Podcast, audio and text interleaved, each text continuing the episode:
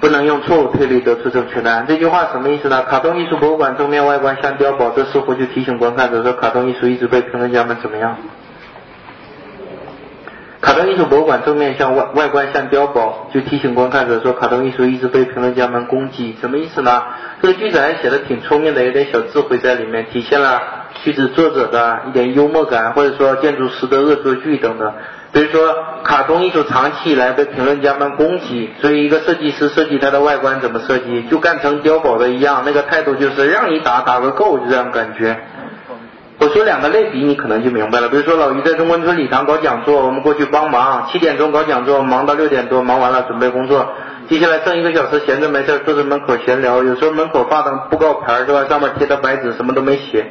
有时候写点什么东西，我们闲着没事拿那个白板笔在上画个鸡蛋，打一个叉，画一个西红柿，打一个叉，放到礼堂正门口，每一个进去的人都能看见。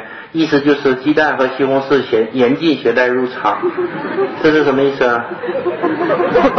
老于讲座老有人扔臭鸡蛋、西红柿，所以我们不得不防，这样一种感觉。再做个类比，我们建议老于在新东方总部门口立一个老于的汉白玉雕像，雕像的主题是撑着一把雨伞在讲座。没下雨，这又是什么意思啊？经常有人扔臭鸡蛋、西红柿，不讲呢，讲着皮，忍着又难受，出来讲就打着一把雨伞在那讲，是吧？听懂了吧？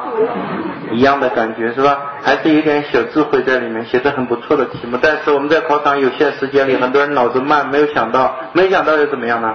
只要找一个碉堡有关联的，不可能做错，其他的都没关系，就选 B 是吧？这是第七题。九十七页看一下，第一题不讲了，第二题。